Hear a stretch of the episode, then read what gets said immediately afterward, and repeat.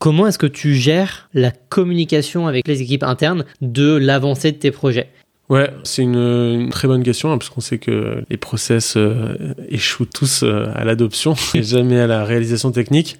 C'est simple, bah, on communique dès qu'il y a des changements, on a des channels Slack hein, où on va euh, indiquer voilà tel changement, une petite vidéo de, du changement et, et on le fait régulièrement.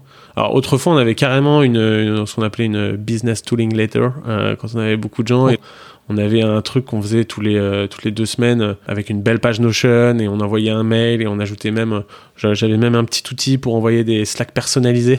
mais donc on a cet écrit, on continue à faire de l'écrit, on a notre grosse knowledge base sur Notion qu'on utilise, mais nous on a des commerciaux terrain par exemple qui passent leur temps bah, dans leur voiture pour aller voir différents restaurants, que ce soit dans les différents pays. Donc beaucoup de choses passent en informel. On peut pas se contenter de juste faire justement une notif Slack et être sûr qu'elle soit bien inscrite. Donc euh, non, nous on a, des routines avec les différentes équipes. Bah, on y assiste systématiquement et à chaque fois on a euh, trois minutes pour euh, parler de justement ces, petites mises à jour.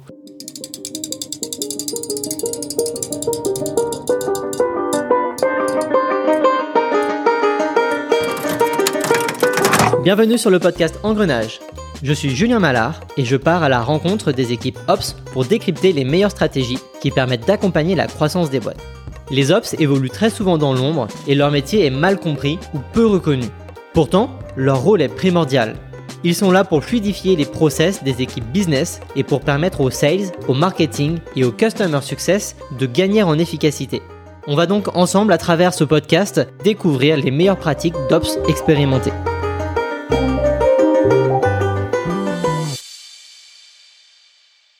Bah écoute Robin, merci, euh, merci d'être présent pour, euh, pour cet épisode, pour cet euh, enregistrement. Merci Julien pour l'invitation, ravi d'être ici. Avec plaisir. je te propose qu'on fasse donc l'épisode en trois parties, comme je fais tout le temps. Hein. C'est une première partie où on va parler de toi, ton parcours. je vais te demander de te présenter. Tu, voilà, je, je, vais rebondir, te poser quelques questions sur ton parcours et comment est-ce que tu en es arrivé là où tu es aujourd'hui. Ensuite, on va aborder la, thématique de l'épisode, à savoir comment comment tu as fait tout simplement pour pour monter, pour déployer ta vision Ops euh, chez Sunday et quelles sont, euh, quelles sont tes routines et, qu'est-ce que tu apportes finalement euh, aujourd'hui à, à, Sunday, comment tu définis ta roadmap, comment tu définis les priorités de tes sujets, etc. Et puis on est un parti, je te poserai différentes questions que je pose à chaque fois donc à tous les invités pour comprendre ta vision de l'Ops aujourd'hui. Ça te convient? Ça marche, très bien. Super. Écoute, pour démarrer, je te laisse te présenter. Ouais, super. Euh, Robin, 33 ans, euh, grenoblois d'origine, parisien depuis 10 ans. Et euh, bah, je travaille dans la Startup Nation depuis maintenant un peu moins de 10 ans, ouais, 8 ans on va dire. voilà, je suis très sportif, je fais beaucoup de sport. et je suis aussi très engagé pour le climat. voilà. Euh, et euh, si tu veux que je te parle un peu plus de mon job, tu veux que je te... Je te... Ouais, ouais, bah explique-moi un petit peu. Euh, alors déjà, c'est quoi ton, ton, parcours académique, toi, de ton côté? Alors, moi, j'ai fait une école de commerce et ensuite, j'ai j'ai pris un double diplôme avec une école d'ingé, notamment parce que j'étais passionné par l'énergie et le nucléaire. j'ai fait un démarrage dans le conseil en strat comme beaucoup de beaucoup de gens dans, de mon école d'ingénieur. donc pas très pas très énergie pour le coup et, euh, et, euh, et, je suis pas resté très longtemps en conseil en strat et j'ai basculé assez vite euh, vers, euh, vers des jobs en start-up. J'avais un pote qui montait une boîte. ouais. Pourquoi, pourquoi tu as basculé assez rapidement bah, Je pense que c'était. je pense que c'était c'était pas trop mon truc mhm. le conseil en strat je pense que c'est alors c'est c'est super hein, t'apprends plein de trucs il y a des gens brillants ça te donne beaucoup de méthodologie mais euh, mais bon j'ai pas euh, ouais j'ai pas accroché énormément euh, j'avais j'avais du mal à travailler dans ce D'accord. Dans ce contexte du, du, conseil. Et, et en gros, à côté, j'avais pas mal de potes. donc c'était il y a ouais il y a huit ans. Donc à l'époque, c'était c'était plus original, on va dire, de, de partir sur, sur, sur des startups. Mm. Mais, euh, mais on commençait à avoir, je commençais à avoir pas mal de potes qui montaient des boîtes, tout ça, et ça me faisait euh, pas mal envie. Et euh, du coup, j'ai rejoint un ami qui montait une boîte qui s'appelait, qui s'appelle toujours Mon Banquier. Ok. Donc, que je connais, que je connais de nom, en tout cas, le fondateur, un des fondateurs en tout cas, qui est Maxime Renault, c'est ça? Ouais, tout à fait. C'était mon, mon, pote. Ah, c'est lui en plus son pote. Ok, bah, j'avais eu l'occasion d'échanger avec lui il y a quelques années pour pour comprendre justement son parcours chez, chez mon banquet, comment est-ce qu'il a fait pour déployer la, la boîte. Et c'était assez intéressant. Mais donc, tu vas pouvoir m'en dire un peu plus justement. tu as fait quoi chez eux? Et donc moi j'ai démarré, alors c'était trois ingénieurs, donc euh, j'ai rejoint un premier employé, donc il venait de faire un, un petit site de, de 500 000 euros. Et, euh, et, en gros, euh, bah, comme j'étais le seul à avoir un, diplôme à venir d'un cursus euh, commercial, mm. bah, ils m'ont, j'ai pris le poste de directeur commercial d'une startup de 4 personnes. Donc une grosse direction commerciale. Et alors, ce qui, est, ce qui était pas forcément d'ailleurs, ce qui était pas forcément le, la, la, voie classique pour moi parce que j'étais, je pense, beaucoup plus à l'aise pour enchaîner les tableaux Excel comme je le faisais en conseil que vraiment me mettre au commercial, mais euh, mais ça a été un super apprentissage parce que du coup euh, j'ai fait ça pendant trois ans à monter donc monter le la, la, la, direction commerciale de, de mon banquier de zéro à quand je suis parti on devait être une, une petite trentaine d'employés avec avec des grosses équipes donc c'était c'était hyper intéressant et puis surtout plein plein de ventes quoi. Donc l'apprentissage comment tu as fait pour passer de conseil en strat à de la vente alors même que tu n'avais jamais fait de vente avant Certes, l'école de commerce t'a sûrement apporté des bases, mais bon, les bases en école de commerce en vente, elles sont vraiment euh, minimes, en tout cas de ce que j'ai en tête. Ouais, bah, en fait, tu euh, t'apprends sur le terrain. De toute façon, on est quatre, euh, il faut, faut aller vendre ton, mm. ton, buffet traiteur à l'office manager du coin ou le truc comme ça. Donc, tu prends ton maillot, tu fais, tu vas quoi. tu prends ton bâton de pèlerin et puis tu vas et t'apprends sur le tas. plein. Enfin, c'était non, c'est un super apprentissage, franchement. Ça hmm. te... Moi, surtout, j'étais très très mauvais euh, pour décrocher mon téléphone, parler à des gens. Tu vois, c'est un truc, euh, typiquement en conseil, euh, je, enfin, je, je rechignais à le faire quand il fallait aller, aller, aller, aller appeler des, des, équipes ou des trucs comme ça pour, pour faire ça. Euh, j'étais pas mal sur, sur l'Excel et des trucs mm. comme ça, mais euh, effectivement, c'est un truc que je détestais faire et que, et que bah, finalement, en devant euh, y aller à mon banquier, ça m'a vraiment totalement vacciné de cette, ouais, cette libéré du, du, call. et, et donc, c'est super cool. Et donc, tu apprends.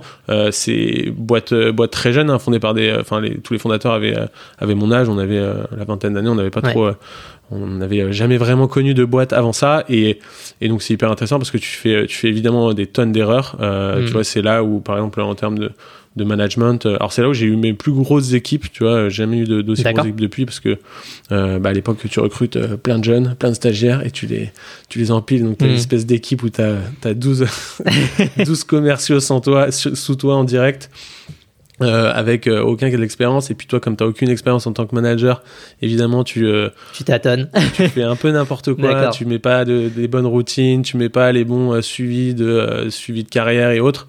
Et, et donc c'est intéressant et tu comprends que du coup bah ouais quand tu fais pas ça au bout d'un an et demi deux ans les gens ils tiennent effectivement à l'envie mais au bout d'un moment ça ça ça, ça coince un peu. Mm. donc donc c'est intéressant parce qu'on a fait plein de enfin pour moi c'est vraiment l'apprentissage de tu fais tu fais plein de choses, tu mets beaucoup beaucoup d'énergie, euh, tu bosses euh, comme un comme un taré hein, mm. à l'époque. Enfin, moi je me je me souviens très bien avec Maxime euh, faire des débarrassages de buffet à 3h30 du matin. D'accord, ah carrément. En portant les poubelles d'un truc parce qu'on avait mal prévu le truc. Enfin, tu bosses beaucoup, mais, mais tu fais plein d'erreurs, mais après, c'est un bel, bel ouais, et puis derrière, ces erreurs-là, tu les refais pas dans tes autres expériences. Et, et, je crois savoir justement que sur cette expérience-là, tu avais créé un CRM toi-même sur un, un, Excel, si je me trompe pas. Ouais, carrément. C'est, euh, bah, nous, on a, je pense qu'on avait fait le, le, le, cas, le cas classique un peu que font euh, toutes les boîtes et toutes les jeunes startups euh, quand t'as pas d'expérience justement Ops et t'as pas vu un peu le, les dérives de faire son CRM sur un, sur un Google Sheet.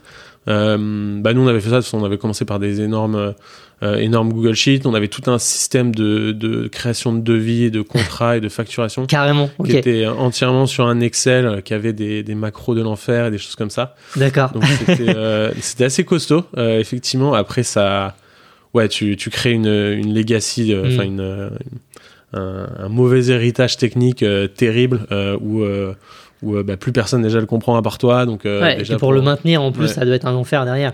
Mais bon, j'imagine que tu as eu une petite fierté quand même à avoir créé ça. Ça fonctionnait, c'était opérationnel.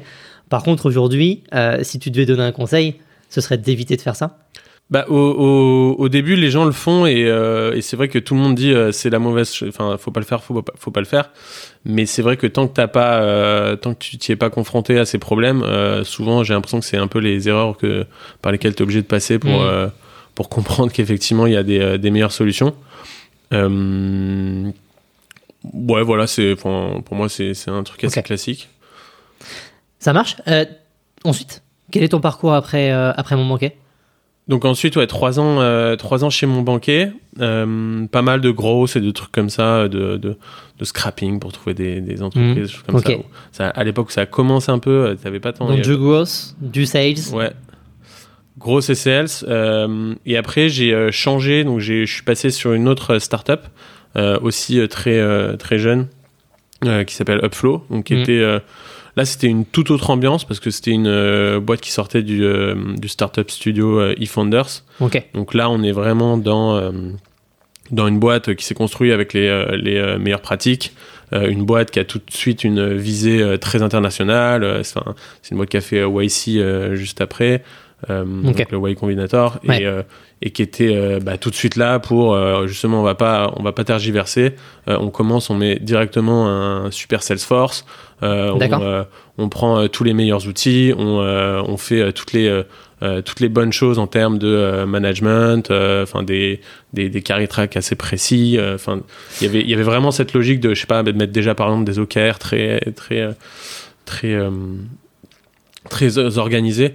Donc c'était vraiment une autre, un autre type de boîte, hmm. hyper enrichissant aussi, qui t'apprend plein de choses. Hein, en fait, dès son début, c'est une boîte qui est ultra professionnelle, ultra normée. Euh, pour aller grandir à l'international. Ouais, exactement. Avec, euh, ouais, avec des, des fondateurs qui avaient mm. déjà un peu plus d'expérience déjà mm. que, que, que, sur mon banquet. Donc, euh, non, hyper cool. Gros J'imagine que c'est super formateur en fait. En arrivant de mon banquet, tu as dû apprendre énormément à leur côté. Ouais, évidemment. Ouais, effectivement. Ouais, bah, moi, c'est ce que je recherchais en sortant de mon banquet. Justement, j'avais un peu plus de. J'avais envie d'un truc un peu plus, un peu plus cadré, un peu plus organisé. donc là, toujours en, tant que, en tant que head of sales d'ailleurs. D'accord donc avec euh, une petite équipe. Et, euh, et c'est là où je pense que j'ai commencé aussi à, à, me rendre compte que euh, je, je kiffais un peu plus organiser mon CRM, structurer mon Salesforce, mettre des cadences de, des, des, cadences de démarchage, mmh. automatiser des trucs comme ça. Que durer des sales. Que vraiment aller faire du, de, de, la vente. donc, donc ouais, c'est là un peu où j'ai commencé à me, j'ai commencé à, à, avoir cette envie-là, ce côté, euh, cette aspiration un peu plus ops finalement que sales. Ok. Euh, et, euh, et, voilà, alors c'est hyper cool. Enfin, la boîte a, a pas mal grossi. Euh, elle s'est beaucoup lancée aussi euh, dans, dans l'internationalisation avec YC, avec mhm. Euh, de la vente aux US. et moi, donc je suis resté à peu près un an et demi. Okay. et, et, en fait, je suis parti aussi quand j'ai senti qu'il y avait un petit peu ce, cette aspiration euh, à faire euh, plus de plus d'ops euh, que du que du sales, sachant que je trouve, à, enfin à l'époque pour le coup, c'est des, métiers qu'on voyait très peu. Enfin le. Oui, c'est encore assez récent. J'imagine, c'était en quelle année? 2017, 2018, quelque chose comme ça, si je me trompe pas, c'est ça hein? Ouais, ça doit être ça. Ouais. Donc c'était le début, plus ou moins les prémices mm. de la partie ops qui venait des États-Unis, mais mais qui n'était pas encore très implanté ou très très connu c'est déjà pas toujours très connu aujourd'hui, euh, mais j'imagine qu'il y a 7 ans, c'était encore moins mhm. connu. Ouais, avais quelques... enfin, tu commençais à avoir des sales ops, euh, mhm. mais euh, moins un peu de, de partie, la partie RevOps, donc qui est un mhm. peu la partie transversale, sales ops, market ops, sales ops. Et, et, voilà, et donc j'ai changé, j'ai rejoint une autre startup, donc ma troisième startup, j'ai fait beaucoup, et là qui s'appelle, qui s'appelait Vendre, qui s'appelle toujours Vendredi. Euh, où là c'est pareil, euh, changement de, de, décor. Globalement, de toute façon, j'ai fait mes, euh, mes startups, en, mes changements de taf en, en prenant un peu l'opposé de, de la précédente boîte. Euh, je pense que tu, tu fais plein de choses et comme tu es dans, enfin, surtout quand tu es un peu une logique de recherche, d'apprentissage, des choses comme ça. Ça te permet de découvrir autre chose et toujours apprendre sans cesse à apprendre et ça, c'est super intéressant. exactement. exactement. Et donc, vendredi, c'est quoi vendredi et, et tu faisais quoi chez eux? Et donc vendredi, euh, donc ouais, Upflow c'était donc euh, un, un, SaaS de, qui se connectait à la facturation des entreprises, donc qui allait, euh, qui allait faire euh, tout un tas d'automatisation pour faire du recouvrement. Et donc je suis passé chez Vendredi, qui là était un, enfin est toujours un, un une plateforme en gros d'engagement euh, des entreprises. Euh, donc l'idée c'est de euh, d'aller voir des, des, je sais pas des, beaucoup de grands groupes à, l'origine. À l'origine c'était surtout pour les grands groupes, groupes mais genre des Danone, des des Bell, des EDF, des choses comme ça. Ouais, les grandes entreprises, leur, des grosses entreprises, et leur proposer de s'engager ouais dans des, dans des associations en proposant à leurs employés de passer un, deux, trois 10 jours par an, justement sur des associations. Et donc vendredi fait vraiment le, lien entre les deux, avec une plateforme qui rend cet engagement facile, parce qu'en fait ce qui se passe c'est que si, euh, si t'as pas la plateforme et si tu euh, prémâches pas le travail pour les employés, en général, c'est. Ils le font pas. Ils vont pas chercher d'eux-mêmes ou alors seulement les personnes qui sont très engagées déjà personnellement. ok. Et, et, donc finalement, c'est très RSE et, mm. et marque employeur. Ouais, tout à fait. Et donc c'est là aussi c'était toujours une petite startup. Donc moi j'ai été plus une startup, mais euh, mais sur euh, ouais sur un, un, format très différent. Enfin c'était une boîte, c'est une boîte qui avait un peu d'ancienneté, donc elle n'était pas nouvelle nouvelle, mais en fait elle avait fait des choses totalement différentes. En fait à la base c'était vraiment une asso, donc c'était complètement une association, et en fait elle avait fait déjà cette euh, ce changement vers le, le, passage, on est une entreprise, même si on reste une entreprise RSE très engagée, euh, assez récemment. Donc il y avait euh, il y avait plein de missions, un historique euh, assez fort en fait de, de missions qui avaient été faites, mais qui étaient sur d'autres types de, de, missions. Et là, euh, donc là, moi, j'ai pris un poste. Euh, alors au début, c'était marrant parce que c'était aussi pour un poste de head of sales. C'est là en discutant un peu ou, en discutant notamment avec Félix où on s'est dit, bah, en fait, moi, c'était pas vraiment ce que ce à quoi j'aspirais. Hmm. et eux, ils se sont dit, bah en fait, ouais, je pense que ça peut être intéressant d'avoir quelqu'un qui qui fasse cette, ce travail de structuration, de euh, bah, à la fois professionnaliser les équipes commerciales, ajouter tout un, toute une dimension de euh, d'automatisation, euh, d'outillage. prendre en main le CRM.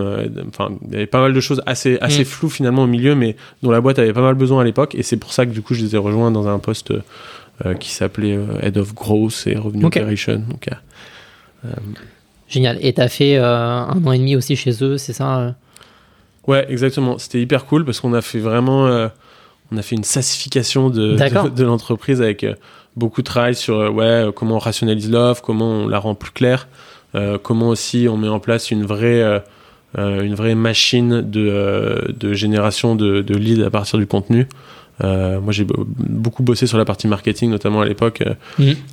et avant que le, le, le directeur marketing actuel euh, arrive et avec lequel on a, on a bien bossé même ensuite. Donc c'était euh, c'était assez cool parce que surtout c'est un, secteur où la RSE tu peux euh, tu peux vraiment y aller quoi. Les, il y, a, y a une tu enfin, une quantité de contenu que tu peux sortir quand tu travailles avec des, des associations qui, qui intéressent plein de monde et, et qui peuvent vraiment te permettre d'avoir des, des, résultats incroyables. Quoi. Ouais, complètement. J'imagine qu'en stratégie de contenu, tu as, as, de quoi faire et sous différents formats. Et, euh, et, après pour diffuser, euh, diffuser le, le, message euh, auprès du, du, plus grand nombre de personnes. la partie sassification, comme tu l'appelles, donc de, de, de, rendre finalement, de changer ton business model et de passer d'un modèle, c'est du one shot, c'est ça, que tu avais avant, à, à, un modèle SaaS où tu un abonnement récurrent. Comment tu as fait C'est quoi, c'est quoi les secrets pour toi de passer, en tout cas les astuces à avoir en tête pour passer d'un modèle one shot à un modèle SaaS si demain tu devais conseiller une boîte qui devait euh, justement faire ce changement? Bah c'est euh, ça c'est un peu un, constat que tu fais au début quand euh, quand effectivement là le, le, le sujet de vendredi c'est comme c'était une boîte qui est, vendait des choses depuis un, bon moment c'était beaucoup adapté à des grands groupes donc mm. un coup je fais du mécénat et je vais faire une mission one shot pour accompagner quelques employés. Un coup je fais un autre truc. Au début quand déjà on te dit en fait on a cinq offres on a on a on a celle-ci on a celle-ci on a celle-ci. Tu sens déjà que c'est un petit peu c'est complexe. C'est un petit peu complexe et c'est difficile à difficile à bien bien suivre. C'est difficile pour les commerciaux en plus quand c'est des, des, commerciaux jeunes. Euh, enfin, mm. vendre cinq produits c'est euh, cinq fois plus difficile. C'est hyper compliqué pour les entreprises de, de, comprendre quelle est ton offre de valeur.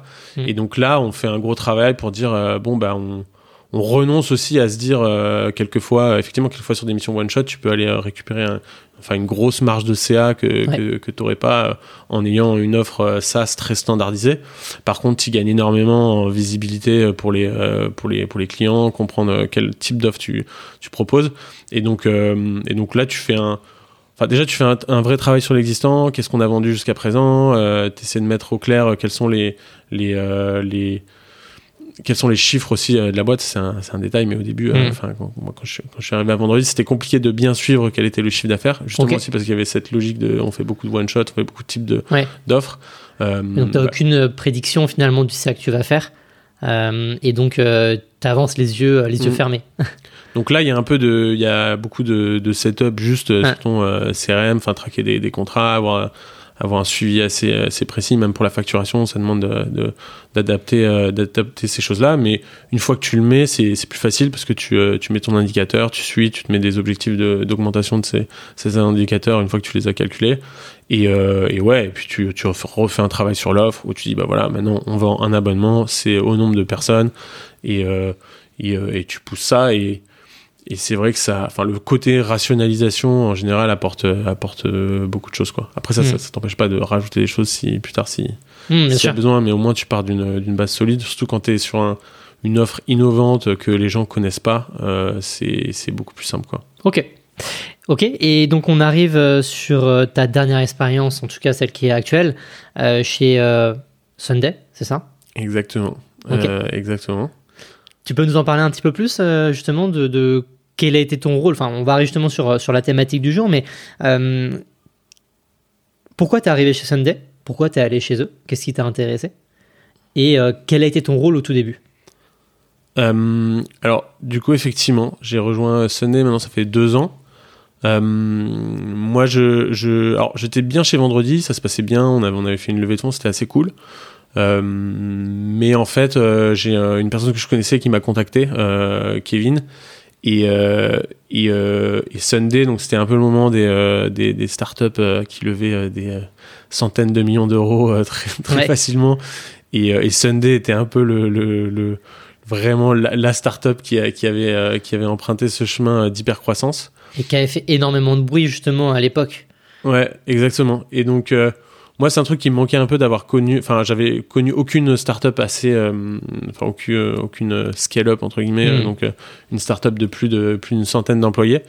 Euh, donc, j'avais. euh, en fait, je me suis. j'a- J'avais envie un peu de vivre ce, ce truc euh, qu'ont qu'ont vécu des, euh, des personnes qui ont qu'on qu'on bossait, je sais pas, chez des Payfit, euh, des Alan, Ouais. et qui ont connu un peu cette euh, hyper croissance. Donc, euh, c'est un truc qui me manquait un peu, et donc j'avais envie de le vivre. Euh, j'avais envie en plus de vivre le côté euh, très international. Euh, Sunday, c'est une boîte qui s'est tout de suite lancée avec un, headquarter aux États-Unis et tout de suite avec une logique de on ouvre des équipes euh, dans plusieurs pays et, euh, et on les fait suivre. Enfin, on n'a pas, il n'y a Mm. pas de on grossit tranquillement en France et ensuite on ouvre d'autres pays. C'est vraiment. Ouais, et ça, tu l'avais pas vécu par le passé. Et je l'avais pas vécu par le passé, effectivement, un peu à flot, mais, euh, Mm. mais, mais pas tant que ça. Euh, et donc, euh, c'est ça qui m'a un petit peu attiré. Euh, moi, au départ, je suis rentré dans un, dans un poste de, de sales operations. Euh, donc, euh, j'avais, euh, enfin, j'avais la, la, la- je gérais l'équipe sales operations. Euh, alors, à l'époque, faut savoir que c'était le moment où, où Sunday avait eu des très très grandes ambitions et donc il y avait tout Ouais. de suite une très très grosse équipe puisqu'en quelques en, en, je crois en je crois à peu près un an euh, on a fait euh, 0 à 400 personnes donc c'était euh, c'était assez massif et il y avait tout de suite des énormes enjeux de d'effectivement de comment on structure cette croissance comment on fait en sorte que bah, les opérations euh, pètent pas parce que euh, parce que tu fais rentrer euh, des promos moi quand je suis arrivé on était des promos de, de 30 40 personnes donc c'est euh, Ah oui, C'est 30-40 assez, euh, personnes, ça c'est énorme. c'est- ouais, assez, euh, assez, assez massif. Euh, et voilà, donc moi je les ai rejoints sur ce poste-là, euh, à l'époque qui était euh, au sein de l'équipe Growth. Donc, euh, alors une organisation qui était assez spécifique parce que je trouve qu'il y avait une, une séparation assez forte, notamment entre la Mhm. partie. euh, euh, la partie commerciale avec marketing et commercial et, et la partie opération euh, où là on traitait euh, bah, les euh, alors je, je, je reparle un peu de, de Sunday juste donc nous on vend des euh, euh, et à l'époque on vendait surtout des QR codes donc euh, Ouais. euh, au restaurant euh, pour que les gens payent euh, à table donc avec le QR code et donc euh, et donc Sunday prend une, une commission sur ces, euh, ces transactions Sur les ventes, ouais. Euh, Ok. un peu comme une carte bleue le prend si tu payes par, par TPE. Donc, alors, à l'époque, c'était l'unique business model. Depuis, on a, on a, on a fait plein d'autres offres, mais, D'accord. Mais, mais du coup, l'équipe commerciale donc gérait jusqu'à la signature euh, du contrat avec le restaurant, et ensuite c'était l'équipe opération donc, qui prenait un peu le lead. Mais il y avait, euh, il y avait déjà, il y avait une assez forte séparation entre les deux équipes, euh, qui, enfin, qui reportaient à des reporting lines différentes. Quand tu parles de la partie opération, c'est la partie une fois que le, le client est signé, c'est ça? Ouais, alors ouais, c'est ce fameux le, le débat sempiternel sur comment tu nommes les choses parce que enfin il y a le, le- les opérations euh, euh, pour beaucoup de boîtes et c'était le cas chez Sunday, c'est euh, les opérations, c'est tout ce qui touche à, au client finalement une fois qu'il a, l'a signé et qui n'est pas de la tech. Euh, après, euh, côté euh, commercial, en fait, tu as sales operation, market operation, et du coup, Oh, moi, j'ai aussi la- cette partie revenu operation et business operation où là, finalement, tu, tu, tu sépares. alors, tu prends tout ce qui est côté commercial et market, donc marketing ops, qui est assez proche de la grosse Mm. finalement, sales operation, tout ce qui est CRM, et tu prends aussi côté client, en fait, tu prends ce qui est vraiment dans les opérations centrales, comment j'utilise l'outillage, comment j'optimise Ouais. le travail des, euh, euh, du support et euh, des account managers. Euh, mais à l'époque, si tu veux, les opérations, ça, euh, ça incluait le support et l'account management, mais, euh, mais sans avoir vraiment de nom. Ok, Euh, et ça, c'est un peu des trucs qu'on a fait évoluer aussi. Quoi. ça marche. Donc toi, tu es arrivé là-bas euh, en tant que Sales Operations, t'avais- tu gérais l'équipe Sales Operations. Euh, vous étiez combien? À l'époque, dans les, alors ça, ça a très rapidement bougé. Ouais, Euh, en fait, euh, au départ, euh, alors sur, sur mes sur mes slides de de- d'entretien, il y avait pas mal de gens. euh, Ouais. Et euh, euh, non, au début, je suis arrivé, il y avait une équipe de, de 3-4 personnes. Euh. Il y avait une personne en Espagne, euh, deux personnes en France, une autre qui est arrivée. Donc c'est, enfin vraiment, ça bougeait pas mal. Hmm. Euh, et, euh, et les grosses euh, les gros enjeux, c'est que on avait lancé plusieurs pays en même temps. Donc notamment effectivement France, États-Unis, UK, mais aussi aussi Espagne, aussi Canada à l'époque. Et puis il y avait d'autres pays qui étaient en lancement. Bon, sans rentrer dans, dans le détail euh, précis, mais en, gros, ce qui s'est passé, c'est que au départ, il y avait vraiment cette logique. Enfin, moi, quand je suis arrivé, déjà, c'était un... en fait c'était un autre job d'ailleurs que, que ce qui est arrivé après, parce que c'était euh, juste il y a des équipes de sales euh, partout dans le monde. Euh, les trucs ont été, les, les process ont été lancés en moins d'un an. Les équipes ont toutes euh, 3, 4, 5, 6 mois. Donc globalement, il y a aucune, on va dire, il y a aucune hygiène de, de ton CRM. Il y a aucune homogénéité des euh, processus de vente. Tu avais bah, les Espagnols qui faisaient comme ça, qui utilisaient tel Mhm. objet et que, qui, qui, qui choisissaient de faire comme ça. Mais en fait, euh, les Chacun Anglais, faisait comme il voulait. voilà, les Anglais faisaient comme ça. Aux États-Unis, ils avaient des, plus des logiques de grands groupes, de choses comme ça. Donc en fait, ils râlaient parce que le, le, le process qu'on leur avait mis, enfin, était beaucoup plus axé sur, euh, sur uniquement des petits restaurants que tu euh, signes facilement. Donc Ouais. c'était un peu, euh, fallait déjà commencer à mettre un peu d'ordre là-dedans. Ok, donc toi, tu es arrivé avec ton équipe. L'objectif principal au début, c'était finalement de cadrer euh, tout, par exemple, le process de vente, ou en tout cas tout- toute la partie euh, Ops, pour euh, guider et aligner les différentes équipes des différents pays. Ouais, carrément. Moi, franchement, les, les premières choses, c'était aller parler au head of sales des différents pays et essayer de créer une confiance avec eux pour comprendre comment ils fonctionnent. Et après, c'est effectivement d'aligner d'aligner les process entre les différents pays pour euh, bah, pour s'y retrouver parce qu'en fait euh, Ouais.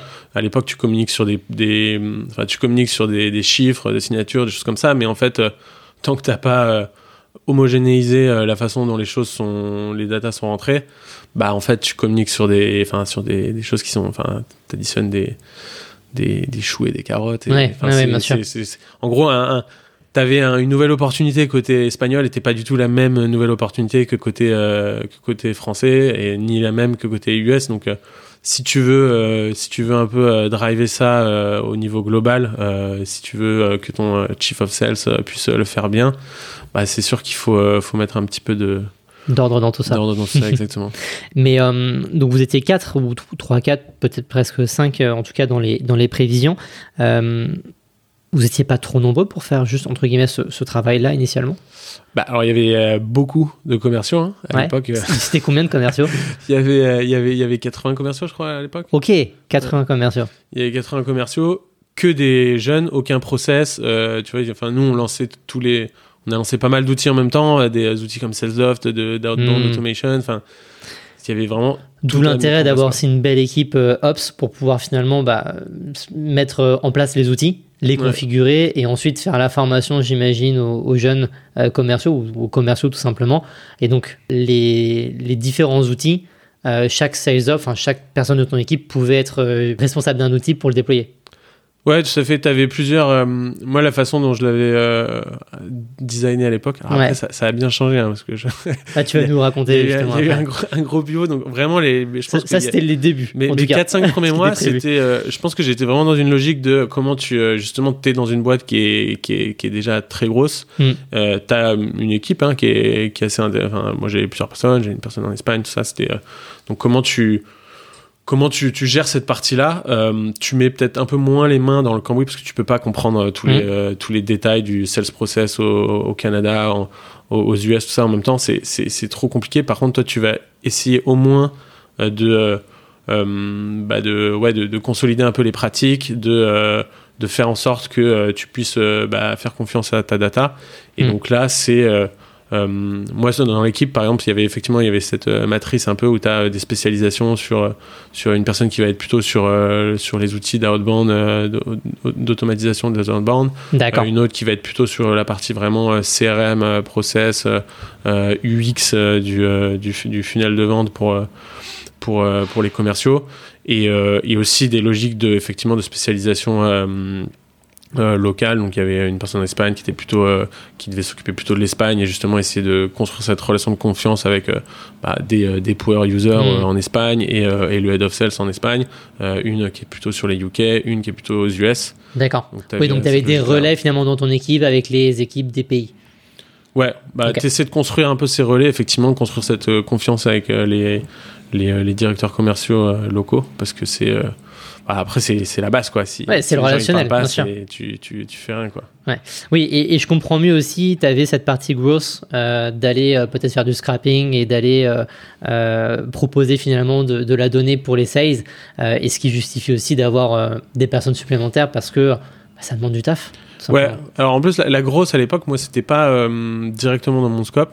C'était moi, je reportais en fait au head of gross. Mm. Euh, et, euh, et, euh, et, en fait, il y avait une équipe grosse qui était assez, assez justement structurée, assez, assez costaud. Hein. Il y avait quand même pas mal de, pas mal de monde, et parce que tout de suite, en fait, les, les budgets marketing ont été, ont été assez, assez importants. il y avait beaucoup d'ads, beaucoup de choses comme ça donc moi je m'occupais pas directement de cette partie-là. Après je travaillais beaucoup avec euh, effectivement les personnes qui faisaient euh, le, du scrapping de, Google Maps. On en a, on a fait pas mal. Donc euh, on avait un gros engineer avec lequel on bossait beaucoup.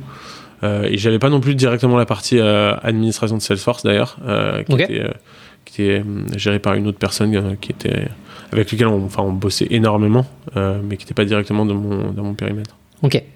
Et, et, donc finalement ça ça a vite euh, tourner entre guillemets euh, au niveau de, de, ton de tes responsabilités mais surtout au niveau de la boîte euh, puisque si je me trompe pas donc vous êtes monté en un an de 0 à 400 personnes mais ouais on a on a eu un gros il y a eu un gros pivot stratégique ouais. alors sans, sans rentrer trop dans les détails, sinon je vais me faire taper sur les doigts. mais en gros, effectivement, il y a eu euh, bah en fait, c'est l'époque où l'époque des, des ventures capital où euh, euh, à l'époque beaucoup de boîtes étaient sur ce modèle très hyper croissance, très mm. lié à, au, au fonds d'investissement parce qu'en fait les il y avait tellement d'argent sur les marchés que les les boîtes avaient aucun mal à lever euh, beaucoup d'argent. Et donc euh, euh, Sunday s'est inscrit un peu dans cet objectif au départ on va croître de cette façon-là. Et, effectivement quand toute la tech américaine s'est retournée et que les discours ont changé et qu'il y a une logique de comment est-ce qu'on vise la rentabilité le plus tôt possible comment on fait on est assez clair sur le fait que euh, bah, peut-être qu'on va avoir euh, pas mal de temps euh, sans lever de fonds parce que, parce que les VC mettent plus, plus d'argent sur ces, ces boîtes qui ont en plus une valorisation assez élevée. évidemment, il y a eu une grosse, grosse pivot stratégique, on va dire, mmh. côté Sunday, donc qui s'est bah, recentré sur ces trois marchés, US, US, UK et France. Évidemment, il y a eu euh, pas mal de casses dans les équipes, donc sans rentrer dans les détails, je suis passé effectivement de mon équipe euh, assez pas mal euh, réduite comme pas mal de choses. Euh, il y a eu aussi beaucoup de retravail aussi justement sur notre bah, sur les fondamentaux de notre business model, donc à savoir comment je rentabilise les clients existants, comment je m'assure de peut-être avoir une stratégie de croissance un peu moins agressive, mais bah, tout de suite axée sur comment sur la rentabilité et et, euh, et voilà, et du coup ça, ça a changé pas mal de choses. Euh, ça a changé aussi la, la population parce que pendant, euh, pendant un bon, une bonne année et demie, en fait, on a été beaucoup moins focalisé sur la croissance du nombre de clients, mais plus sur bah, finalement la, la, la, qualité de chaque client, mmh. essayer de se, se recentraliser sur, bah, sur, sur, sur, nous ce qui marche mieux à Sunday. Globalement, nous on a une offre qui qui euh, marche très très bien avec euh, les gros restaurants euh, qui ont beaucoup de volume d'affaires, qui, bah, qui ont aussi une, grosse volonté de se digitaliser. mais peut-être qu'on est un petit peu moins allé vers des petits restos qui n'étaient pas connectés sur le bon logiciel de caisse et, et qui étaient bah, dans une approche de restauration qui est, qui est super cool aussi, hein, mais qui n'est pas forcément mm. celle où tu veux bah, tu veux, tu veux faire peut-être plus traditionnel finalement. Voilà, effectivement. Hmm. Ok. Et euh, ok. Et, toi, ça a changé. Euh, qu'est-ce que ça a changé finalement pour toi en tant que responsable de l'équipe Sales Ops? Bah, alors du coup, il y, a eu pas mal d'évolutions. Euh, ce qui s'est passé aussi, et ça, ça, ça va rejoindre un peu le côté, la vision que j'ai sur la partie revenu operation, c'est que en fait, moi, je trouvais qu'il y avait, il y avait un, gros sujet aussi à l'époque, c'était et je, reviens un peu à cette séparation euh, opération commerciale dont, je parlais tout à l'heure. Euh, et ça, c'est un truc que tu vois tout le temps en fait, quand c'est le cas justement quand t'as pas d'équipe transverse qui bah, qui sont à cheval sur les deux sur les sur, sur, les deux départements commerciaux, mmh. donc le département commercial et le département des opérations. C'est bah, il y a beaucoup de perditions, beaucoup de frictions sur les, les passages de, de, de signature. et donc, assez rapidement, en fait, on s'est dit il faut qu'on mette en place un peu cette, euh, cette logique d'avoir euh, une. Euh, alors au départ, c'était pas une. En fait, on avait deux équipes parce qu'en fait, il y avait des sortes d'alter ego qui étaient plutôt côté opération, mais qui faisaient des choses assez assez assez assez similaires finalement, mm. mais côté opération. Et donc assez rapidement, moi, c'est un truc que j'ai assez tôt essayé de faire, c'est comment on fait pour bah en fait on a des routines et on discute toutes les semaines ensemble. Et quand on fait un, un, gros projet de migration de CRM de euh, on change le, la façon dont le, le, funnel de vente est organisé comment on fait pour que euh, on le fasse ensemble ouais, donc t'intègres en fait les autres euh, la partie opération dans ta réflexion pour direct être aligné et éviter ces frictions. Voilà. Parce que c'est enfin typiquement là ça se voyait enfin c'était enfin tout le monde l'a vu hein, il y avait un il y avait vraiment des enjeux de euh, euh, comment euh, je m'assure que tout ce qui est signé en fait est onboardé parce que c'était pas le cas à l'époque notamment parce qu'on avait en fait on était on laissait les commerciaux signer des choses qui n'étaient pas forcément qui étaient qui étaient impossibles à, activer à, mm. implémenter et mais comme c'était assez séparé finalement c'était difficile de bien bien mettre le, doigt sur le sujet et aussi de mettre en place bah, les, les, process et la, structure qui permettent de, de tacler ça donc ça c'est des trucs qu'on a pu qu'on a pu justement tacler avec cette équipe bah, Sales Ops et avec les, les, les, CS Ops un peu élargis. Euh, et, euh, et, donc on a pas mal construit petit à petit sur, euh, sur ces bases-là. Ok, donc en fait quand quand il y a le pivot qui arrive, là l'objectif ça a été de reprendre les bases et de se dire ok comment est-ce qu'on assure une rentabilité pour chacun de nos clients et qu'on va finalement aller signer que des clients de qualité et éviter l'hypercroissance qui parfois peut euh, ne, pas forcément être cohérente par rapport à la, stratégie de l'entreprise. Et, euh, et donc redéfinir notamment le funnel de vente et tout le process de un sales a vendu, ça passe du côté CS, du côté account management. Comment on fait pour l'onboarder et être sûr que le client, euh, donc le restaurateur, restaurant est bien onboardé et que donc derrière bah, tout fonctionne et tout roule. Ouais, tout à fait. il y avait un vrai. Euh, bah, ça a été le cas pendant un bon moment. C'est vraiment ouais, se focaliser sur euh, les clients existants, mm. comment avoir un meilleur, euh, un meilleur suivi aussi de juste leurs résultats. Nous, on a un business model qui est assez compliqué à, à, suivre en termes de, de, de, résultats que tu fais parce que euh, enfin, on vend pas un SaaS, tu vois, c'est pas comme les, les SaaS classiques où tu mm. vends, euh, tu vends annuellement, tu as ton contrat à 12 000 euros et puis voilà, tu sais que tu sais qu'on te paye 12 000 euros et puis l'an prochain, euh, tu, tu fais le renouvellement. Nous, c'est vraiment du, enfin, c'est de l'usage. Hein. on, oui, c'est par rapport au chiffre d'affaires du restaurant, j'imagine. Exactement. Donc, on, pousse les QR codes, mais bon, au moment où tu où tu vends ton, tu fais signer ton, ton restaurateur sur, sur je vais mettre les QR codes, je vais mettre tel pricing en place. Bah, en fait, tu as aucune idée foncièrement de combien, euh, combien d'argent va passer par, euh, par les transactions QR code.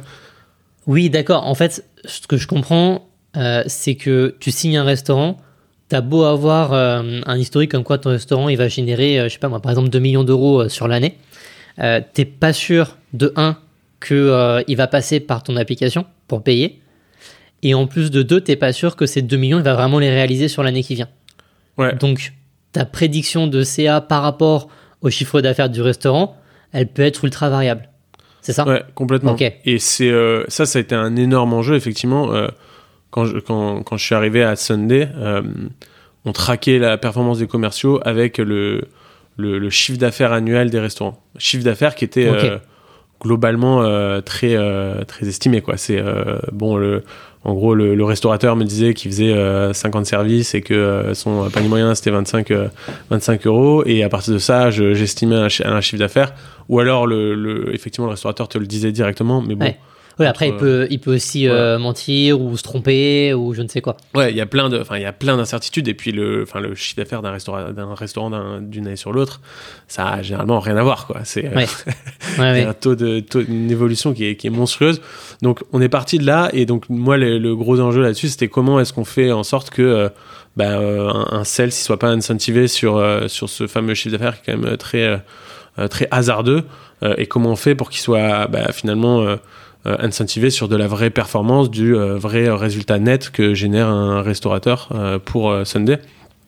et donc, donc ça, c'est vraiment un gros enjeu. Hein. Ça a passé pour tout, enfin revoir la façon dont c'était, dont on, on suivait la performance des commerciaux, mettre en place beaucoup d'automatisation. Il y a eu tout un chantier d'intégration de, notre CRM à, à notre produit pour pouvoir bah, éviter déjà qu'il y ait des les fameuses doubles sources de vérité entre mm. euh, j'ai un prix euh, dans mon CRM, j'ai un prix dans mon euh, dans mon produit et en fait les deux bah, collent pas du tout parce que c'est toujours comme ça. Si c'est toujours les mêmes problématiques qu'on retrouve. Si, hein. si tu permets les choses, si les choses sont possibles, elles arriveront. Donc là, si c'est possible effectivement de mettre un pricing différent d'un côté et pas de l'autre, bah, ça arrive nécessairement. Donc il y a eu un chantier de, pour pour intégrer ça, pour remonter aussi des données assez facilement et pouvoir lire facilement finalement la performance des des commerciaux genre en termes de résultats nets. Euh, ça a été, euh, c'était un gros chantier. Et puis aujourd'hui, aujourd'hui c'est le cas. Aujourd'hui, les, les, commerçants sont complètement incentivés sur sur le, le, la vraie, le vrai résultat net qui est généré par un restaurant euh, lors des premiers, premières semaines. donc ça, c'est un, c'est un, c'est un gros élément. après, on a je, je, me permets de, de, de, te couper. J'ai deux questions. une que je vais te poser immédiatement et après je vais faire un petit retour en arrière. C'est quoi donc le système de commission que tu as aujourd'hui pour tes sales? Parce que euh, tu peux pas attendre un an que le restaurant il ait fait son chiffre d'affaires de l'année pour pouvoir finalement payer euh, la commission de tes sales. Ouais, alors du coup, nous on le fait sur les premières semaines. Ok. On le fait, c'est les, les, premières semaines qui sont clés. Mais ce qui est, euh, ce qui est très bien, parce qu'en fait, nous on sait que les, globalement, les premières semaines elles sont aussi clés pour euh, réussir enfin l'implémentation de Sunday chez un restaurant. Alors bien sûr, ça peut encore. Euh, après, il y a tout un, autre travail, mais qui est plus celui du sales, qui est celui de l'account manager. Mmh. Ça, c'est un truc qu'on a beaucoup construit. C'est, euh, enfin, nous, le, la difficulté de Sunday, c'est qu'il faut bien comprendre que euh, tous les matins, un chef de, un chef de rang, il peut décider de pas mettre Sunday. Et bon, tu auras beau avoir négocié, avoir discuté avec le patron, et, et peut-être taper dans la main et peut-être dit c'est bon, on va utiliser Sunday toute l'année. Euh, le matin si euh, le chef de rang il est mal luné et qui décide. Euh, oui, parce qu'en fait, c'est un QR code qui est sur un, support. Et, et, finalement, le chef de rang, ou en tout cas les serveurs, doivent mettre ce support sur les tables, sinon Sunday n'est pas utilisé. Ouais, exactement, exactement. Donc c'est, euh, effectivement, il peut, il peut aussi, il y a un monde entre euh, le serveur qui va parler de Sunday et dire voilà, vous avez Sunday, vous mm. pouvez payer là-dessus, et celui qui va euh, pas trop le dire, le cacher. Il y a, il y a, il y a une logique de gestion de, justement des comptes, d'avoir un gros relationnel, bien comprendre le, travail des, des, restaurateurs qui est, qui est énorme. Et donc ça, c'est, ça a été aussi un gros chantier de construire cette logique de euh, bah d'account manager, hein, comme, on, comme on dit, donc les gestionnaires de, de, de comptes qui vont euh, avoir vraiment une vision de euh, la performance des restaurateurs, euh, vont être euh, bah, alertés au bon moment pour euh, bah, prendre prendre son téléphone ou, ou prendre prendre prendre son vélo pour aller voir le restaurateur hmm. qui a arrêté de mettre ses, ses, ses, QR codes sur les tables justement et bien comprendre avec lui ce qui se passe. Donc donc ouais c'était ça c'était tout un chantier. Et, et, et, comment tu alignes justement les sales avec les CSM puisque c'est les CSM qui s'occupent de l'onboarding. Alors, c'est peut-être pas forcément les mêmes termes chez Sunday, mais euh, donc le CSM s'occupe de l'onboarding. Euh, est-ce que le sales est impliqué également dans l'onboarding? J'imagine que oui, vu qu'il va être incentivé dessus. Euh, mais comment aussi tu t'assures que le CSM soit autant impliqué que le sales sur justement cet onboarding? Bah, on a, ouais, été un, un gros, sujet effectivement. c'était, c'était important. Le, en fait, il y a une période un peu de tampon entre les deux, où bah, post après la signature du contrat, bah, le commercial va tout le temps être plus ou moins impliqué avec le restaurateur parce que parce qu'effectivement lui tant que tant que c'est pas vraiment lancé euh, il est, euh, bah, il, reçoit pas son, son, son bonus et, euh, et, les premières semaines sont assez clés parce que si ça marche bien, il va avoir un bon bonus et sinon non.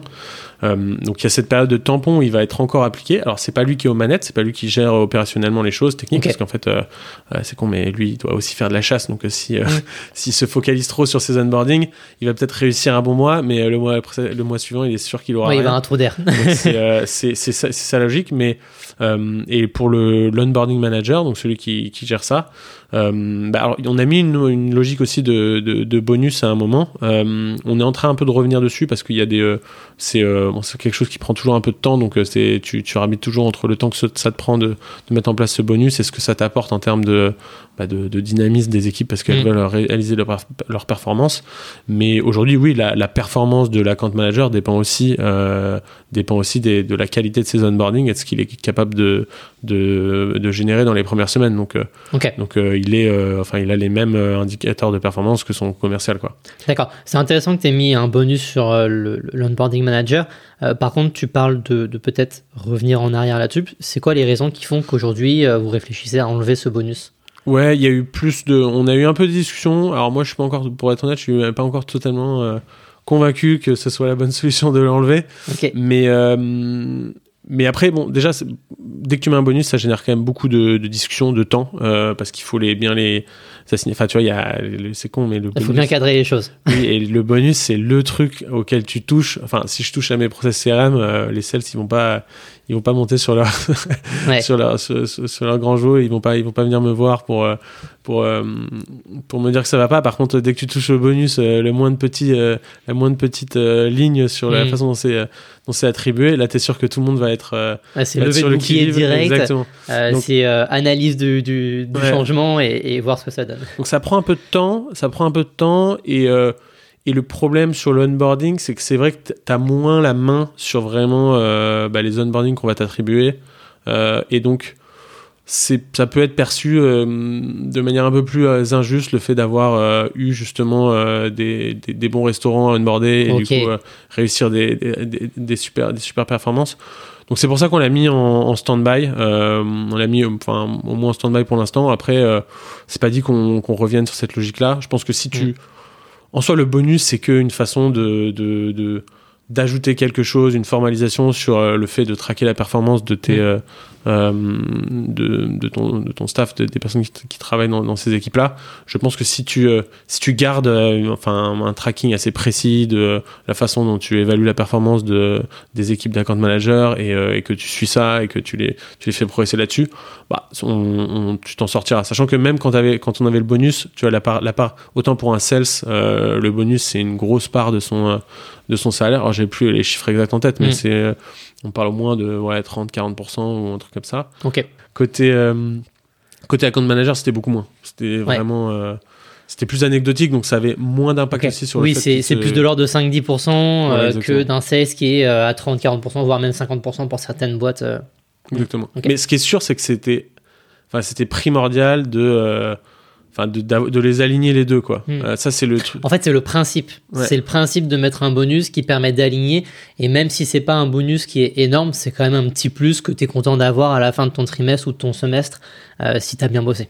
Ouais, ce que tu enfin ce qu'il faut absolument euh, je trouve que c'est bien quand même de les mettre sur les mêmes les, les mêmes indicateurs parce que là même s'il a pas de bonus, euh, on va quand même lui dire t'as bien fait ton job si euh, les premières semaines de, de ce restaurant elles cartonnent. Yes. Et donc en fait, euh, bah, les deux sont alignés dans le même sens. Tu vois, faut pas un truc où où tu vois tu te retrouves à dire par exemple les deux premières semaines c'est pour c'est pour le sales et, et en fait l'account manager on calcule sa réussite en fonction de des deux semaines suivantes tu vois parce que là, tu je pense que tu te tires une balle dans le pied. Ouais, parce que là, tu vas avoir des effets de, de... horribles où en fait, euh, si le sales réussit bien son job, bah, l'account manager, il a une pression de dingue parce qu'il doit, euh, il doit maintenir la, la, performance du restaurant les, les deux suivantes. Donc, c'est.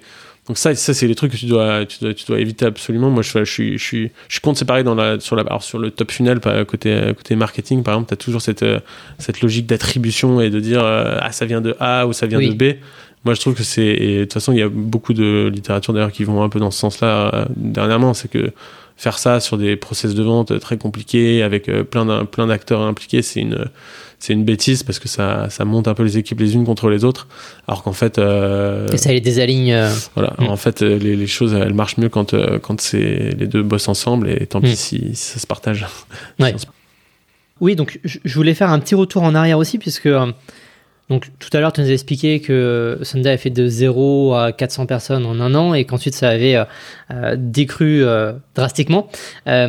Toi, tu es quand même toujours là depuis, depuis deux ans et puis tu as pris en plus de plus en plus de responsabilités chez Sunday. Et donc là, tu m'as évoqué déjà différents sujets sur lesquels tu es intervenu, mais comment toi tu as fait justement pour passer entre les gouttes? Je dirais, de, de, ce, euh, de ces départs massifs et, euh, et comment tu as fait pour déployer ta vision Ops et bah, typiquement, euh, quand tu parlais de reprendre le funnel de vente, d'harmoniser les process, euh, quand tu parlais aussi d'aligner les différentes équipes Sales CSM, comment tu as apporté, comment tu as amené ces sujets-là en interne? Ok. euh, alors déjà sur les, euh, alors sur, sur le fait d'être passé entre les gouttes, si c'est, il y a, c'est, hum, je pense que de toute façon ça, ça, il y a, un peu de, il y a un peu de contingence là-dessus et, et, et, le fait est que, non, je pense que le, le, alors moi je pense que comme j'étais plus à l'aise déjà dans les euh, plus petites boîtes, euh, j'avais peut-être euh, euh, une, une propension à, à être assez à l'aise justement dans des, dans des on va dire dans des, des, des structures un peu chaotiques euh, et, euh, et, euh, et en fait le fait aussi de, de repasser parce que t'es, enfin tu changes quand même de tu changes un peu de, de type de boîte et tu vas Mhm. devoir potentiellement bah, prendre des périmètres beaucoup plus gros parce que il y a des choses qui étaient réalisées par d'autres personnes que tu vas devoir gérer, des choses comme ça. C'est vrai que moi j'avais j'avais été dans des petites boîtes avec des périmètres pour le coup très larges. Alors du coup je suis probablement moins spécialiste que plein de gens sur sur plein de questions, mais disons que là je pense que ça ça moi ça m'allait euh, ça m'allait ces évolutions. Et après c'est aussi euh, en fait ce qui s'est passé c'est que rapidement euh, moi j'ai essayé d'avoir une approche très très terrain bah, essayer de rendre service à un maximum de gens aller parler à beaucoup de gens tu vois, et pas pas peut-être faire ce bah, ce cet écueil que tu peux avoir justement quand tu as une fonction euh, une fonction ops c'est que tu as des, euh, des, hum, des sujets assez euh, analytiques où foncièrement bah, j'aurais pu enfin j'aurais pu aussi décider de, de, de, de m'enfermer dans un coin et, et euh, faire faire structurer des automatisations et et, et gérer que du CRM des choses comme ça. Et le problème c'est que si j'avais fait ça clairement le je pense que la la, la, la boîte aurait pas ressenti euh, ce que ce que ce que j'avais apporté même si euh, j'aurais Mm. pu apporter aussi beaucoup de choses euh, comme ça Oui, bien sûr. euh, moi, j'ai essayé de me focaliser plus sur bah, parler, parler vraiment aux commerciaux, parler aux gens, comprendre comment les choses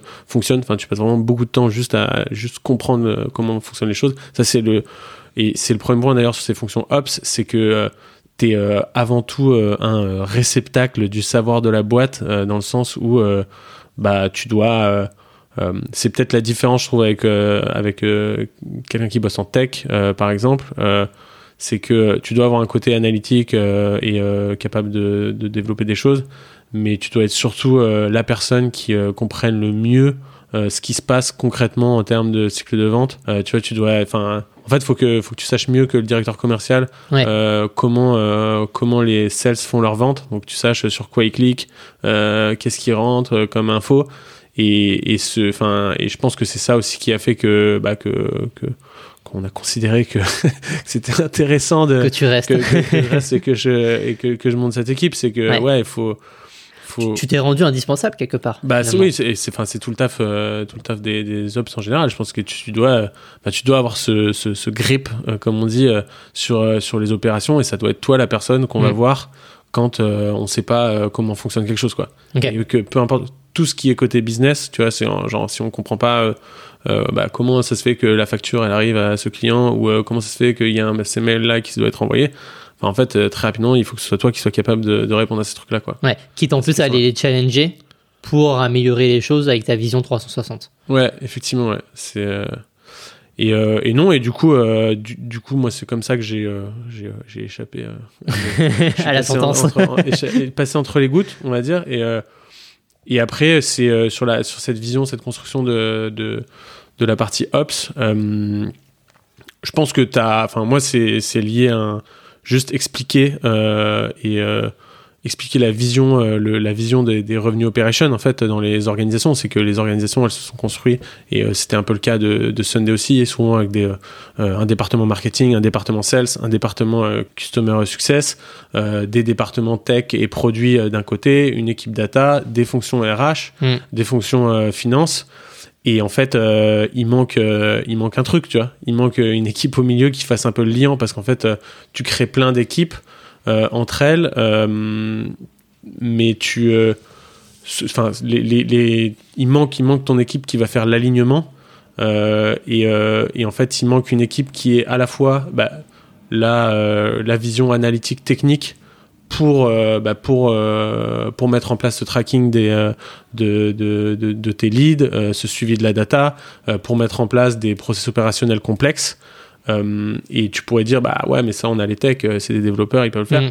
Oui, mais eux, ils sont pas, euh, ils sont pas dans le business. Ils assistent pas au meeting sales, donc ils ont pas la vision justement très terrain, le, le grip en gros sur les opérations dont tu as besoin pour faire ça. Donc, en fait, ils n'ont pas l'appétence en plus. Et ils n'ont pas l'appétence, ouais. Ils n'ont pas forcément mm. envie de le faire. Euh, forcément, ils pourraient. Hein. Et puis après, tu, deviens, bah, après, tu une équipe euh, RevOps, hein, c'est tout. C'est ça, complètement. mais, euh, mais, du coup, il, il te manque ça. Quand, quand tu construis ton équipe, ton, ton, ta boîte et que tu fais ces, ces boîtes-là, euh, si t'as pas mis une équipe au milieu qui fasse ce, ce lien-là, t'as, enfin, t'as d'autres liens, tu vois. Par exemple, ça, t'as, le process de facturation, bah, c'est un truc qui est, qui est, qui est géré par la, la finance mais la finance, ils vont pas mettre les mains euh, dans le cambouis pour savoir euh, est-ce que le sales, il a, euh, il a demandé, il a demandé au client tôt dans son cycle de vente quelle était l'adresse de facturation ou les trucs comme ça. Et c'est de ça dont tu as besoin. Et ça, ça peut pas être la finance, parce que la finance, ils sont là pour gérer.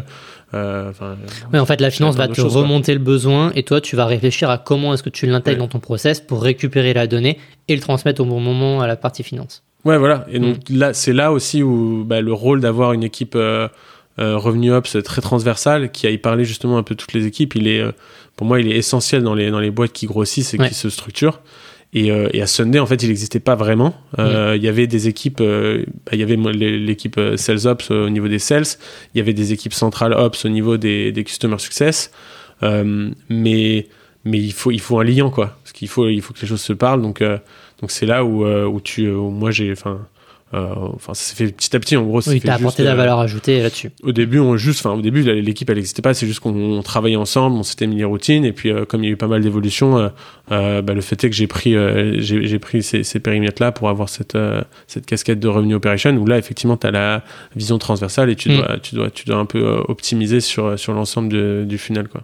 Ouais, très bien. Euh, justement, si on parle maintenant de, roadmap et des différents projets que tu déploies chez Sunday, comment tu gères cette roadmap Comment tu priorises les sujets que tu vas euh, euh, mettre en place et, et, que tu alignes finalement les différentes équipes?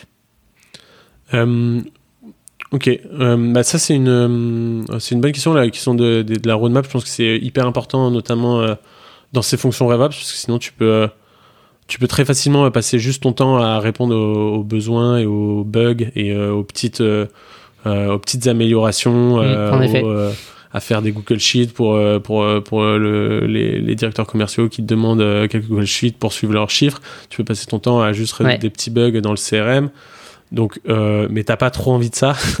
et, et, en général, t'apportes pas trop de valeur quand tu fais ça. Euh, parce que là, t'es juste un peu un, nice to have, comme on dit. Euh, parce que ouais, tu, tu dépannes, mais, mais t'as pas vraiment de vision. Donc, euh, si tu veux vraiment pouvoir euh, apporter quelque chose, il faut que tu puisses prendre du recul. avant, nous, on le faisait un peu. J'avais commencé par le faire tous les trois mois. Mais en fait, là, on est passé sur un mode tous les six mois. Euh, je trouve ça euh, mieux parce que ça te donne plus de temps euh, quand tu es sur des projets de build assez, assez importants. Je trouve hmm. ça je trouve ça plus simple de le faire sur six mois, euh, sachant que tu, il y a une grosse partie de toute façon de, de, ta roadmap et du temps que tu vas allouer euh, au projet qui va, qui va venir au cours de l'eau et qui va être effectivement des tâches de, de debug parce que tu peux pas, ouais, évidemment. tu peux hmm. pas y couper malheureusement. Mais du coup, du coup, nous on est, moi assez, enfin assez vite déjà, je me suis dit il faut qu'on se fasse des vrais exercices de road mapping et de, on prépare, on prépare ce qu'on va faire sur les trois à six prochains mois Et, euh, et ça, euh, bah c'est euh, c'est assez structuré. J'ai écrit un article dessus, donc euh, Je le mettrai en référence voir, de mais- l'épisode. ouais. mais euh, mais euh, le, le principe il est assez clair. De toute façon, tu passes du temps avec les équipes, tu comprends, tu identifies un peu les bah, les, les gros problèmes qui ressortent. Donc ça peut être des gros problèmes du X, de euh, de les équipes elles passent beaucoup de temps à faire quelque chose qui est pas qui est pas utile. Ça peut être des gros problèmes de euh, dans les données que tu remontes, en fait, euh, bah, il y a des choses qui vont pas. Euh, et- enfin, typiquement, euh, aujourd'hui, euh, tu signes, tu, tu regardes uniquement le, le chiffre d'affaires pour, euh, pour, euh, pour estimer la performance des commerciaux et tu vois que c'est, c'est, c'est, c'est trop décorrélé de, de ton revenu final. Donc, c'est, c'est un problème qu'il faut tacler. Euh, tu vas, bah, en fait, tu, tu vois qu'on a lancé un nouveau produit qui est le TPE connecté. Bon, bah, évidemment, c'est un process qui est très différent parce que ça met en jeu euh, d'autres euh, d'autres partenaires euh, au niveau de la chaîne de logistique. Ça se vend différemment c'est d'autres types de pricing. Bon bah là tu sais qu'il va y avoir un gros paquet de en gros ok on veut lancer le TPE comment je fais pour que bah, mon commercial il n'est pas à écrire euh, de, écrire 5 mails remplir euh, Mm. trois Google Sheets pour que ça se vende comment je fais pour l'intégrer à son euh, funnel de vente efficacement? Et, euh, et donc tu discutes un peu avec tout ça, de, de- de- avec les différents parties prenantes. Donc tu vas discuter aux directeurs commerciaux, tu vas euh, discuter aux, di- aux directeurs des différents pays, tu vas essayer de discuter un peu avec des personnes du, enfin des, du, du top leadership, Mm. des gens du produit. Tu essaies d'identifier un peu les gros, euh, les gros, les, les gros les gros projets. sujets, les gros projets. Euh, toi, tu fais aussi ta propre réflexion en interne avec ton équipe où tu dis euh, voilà les gros projets qui, qui ressortent. Moi, j'ai aussi, euh, enfin, c'est là où tu fais un peu parler de ton expérience euh, si t'en as et tu Mm. vas dire euh, moi là j'ai identifié que sur ce qu'on fait par exemple sur la, la, la gestion des leads entrants, bah c'est pas du tout, euh, c'est pas du tout best practice euh, et en fait ça crée plein de problèmes de tout ça. Donc pour moi c'est un sujet important, euh, je veux le mettre aussi. Ouais. Euh, tu fais un peu ta liste des sujets et après, euh, après tu fais des toutes petites estimations sur, euh, sur ce que ça. tu fais ta, ta, Tes estimations. ta euh, petite liste de euh, ça va prendre du temps, ça va pas prendre du temps. Et après, bah, tu as ta grosse liste de projets. Ouais. euh, et là, tu la priorises euh, avec, euh, avec les différents, euh, tes parties prenantes. Donc, euh, les gens pour lesquels tu bosses. hein, parce que, ah oui, j'ai, dans la vision, euh, la vision RevOps, enfin, t'es, en gros, tu es, les directeurs commerciaux, les commerciaux, euh, les directeurs euh, Customer Success, les directeurs marketing, c'est un peu tes clients. Donc, euh, c'est, Mm, eux que tu dois, tu dois contenter. Euh, tu fais cette liste et tu, euh, tu te poses avec, euh, avec ton boss pour dire bon ben voilà qu'est-ce qu'on fait qu'est-ce qu'on fait pas? Et tu te fais tu priorises Et puis ça doit aligné avec la stratégie de l'entreprise aussi, et ça j'imagine. doit s'aligner évidemment avec la, la stratégie de l'entreprise. Et, et c'est quoi justement, j'imagine, alors je, je te pose la question, comment tu priorises? Tu as des critères de notation en fonction de, de telles caractéristiques, du, du temps passé, de la difficulté à le mettre en œuvre, euh, du, du coût, euh, et ensuite tu vas te mettre des notes dans chaque critère et tu vas voir comme ça quels sont les sujets prioritaires ou c'est une autre manière de faire. Bah c'est euh, ouais c'est un peu ça. Alors on fait jamais de c'est jamais aussi euh, Tu fais pas un tableau aussi cadré non, tu, tu, tu peux te faire ton petit tableau où tu mets euh, des priorités tu vois au début mais tu les mets un peu Mm. au doigt mouillé. Donc tu mets les 3, 3 4 5 ça te permet juste d'avoir un tableau un peu priorisé et de montrer un peu à, à ton globalement tu le fais avec ton boss. Moi je le fais je l'ai je l'ai fait euh, je l'ai fait avec euh, Kevin justement en janvier. Mm. tu lui montres voilà les gros sujets qui sont remontés. J'en ai discuté avec euh, telle personne. Ils m'ont dit que pour lui pour eux c'était important. Euh, tu dis je pense que l'impact il est fort. Je pense que l'impact il est il est faible. Je pense que le, le temps de travail il est fort. Je pense que le temps de travail est faible. Et puis tu as une discussion de, de hmm. de, de une demi-heure, une heure, où tu dis voilà, on fait ça. Et au final, nous, par exemple, là, on a, on a un gros sujet qui est remonté qu'on n'avait pas trop abordé avant, qui était euh, bah, juste relancer euh, une grosse stratégie d'acquisition. Donc ça veut dire qu'on a pris euh, notamment la stratégie euh, de euh, d'advertising en ligne, on a pris la stratégie de contenu en ligne. Euh, donc c'est un gros sujet et, euh, et en fait c'était le gros sujet de la, de la boîte sur ce trimestre.